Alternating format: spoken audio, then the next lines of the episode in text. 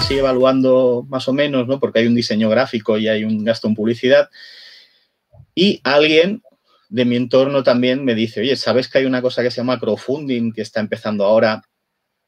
Que, bueno, esto te, tú pones allí tu proyecto y, bueno, lo, anuncias que tienes un proyecto y la gente que le guste, pues, pues te va a apoyar, ¿no? Y yo, bueno, pues digo, pues como voy a poner un proyecto de juegos de cartas coleccionable, conozco a muchísima gente dentro del mundillo de las coleccionables, pues ya vamos a ver qué pasa, ¿no?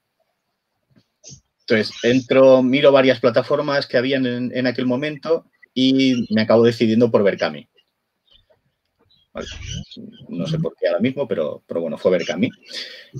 Y eh, bueno, hago todo el proyecto, la campaña de crowdfunding sale muy bien, aunque en aquella época yo recuerdo que mi primer objetivo fue decir, voy a pedir 5.000 euros negocié un poco con los ilustradores también, algunos se bajaron el precio, otros me dijeron te voy a hacer alguna gratis para, la primera tirada, entonces, bueno, al final conseguí rebajar todo a unos 10.000 euros, pensé voy a pedir 5 y lo que falte ya lo pondré yo y mira, pues estoy un par de años sin comprarme cartas de leyenda 5 anillos y, y ya lo tenemos, ¿no?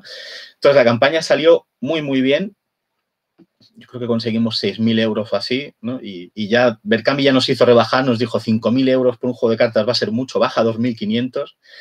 Estamos hablando de hace 8 años, ¿vale? Que, las campañas eran mucho más pequeñitas y había mucho menos gente interesada en, estos los juegos. Campaña sale bien, la producción sale un desastre.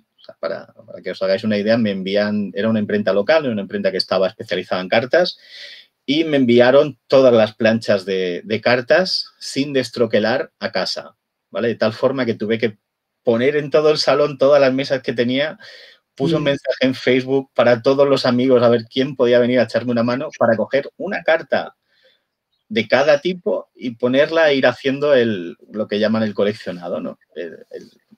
en la baraja hubiera una carta de cada y dos de las que tenían que haber. Bueno, fue un desastre.